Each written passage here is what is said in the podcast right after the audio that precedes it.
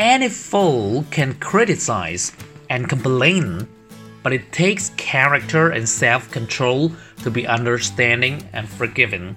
If we are always whining and complaining, are we really living effectively? If we can control our emotions, how can we control our life?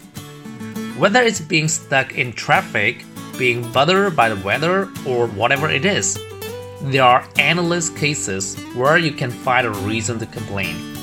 All kinds of terrible things just occupy your head and then destroy you. What's the point of complaining about something you have no power to change? Imagine how much happier you would be if you simply stopped complaining. All in all, we should cultivate a positive attitude so that we can defeat the negative energy.